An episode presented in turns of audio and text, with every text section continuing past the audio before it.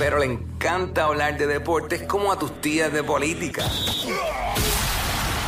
El Quickie Deportivo. El Quickie Deportivo en WhatsApp. Bueno, estamos de celebración luego de esa victoria de Amanda Serrano el sábado.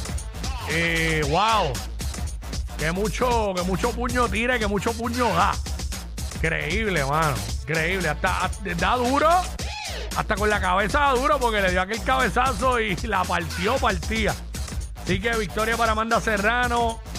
Eh, contento del PR. eh, gran demostración. No sé, para mí fue la mejor pelea de esa cartelera. Me curé, las vi todas. Vi. También estamos, estamos eh, contentos por la victoria del nuestro, de Dorado, Puerto Rico. Jake Paul. el de Dorado. El de Dorado. Ay, mi madre.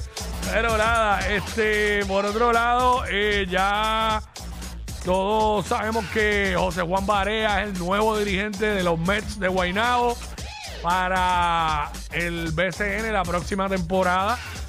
Eh, ha habido una lluvia de críticas porque tú sabes que luego del desempeño de Omar González dirigiendo a Guaynabo, que quedó dirigente del año, eh, pues sale de Guaynabo. No es como que directamente lo votaron, sino pues no le renovaron el contrato, básicamente es lo mismo.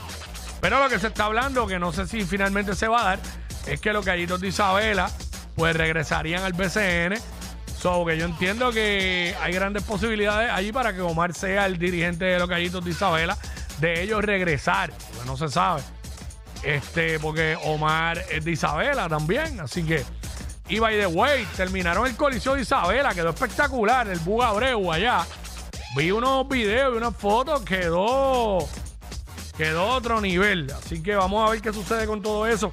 Pero José Juan Barea se expresó y dijo: Todos sabemos que el BCN está bien bueno, cogiendo un momentum grande.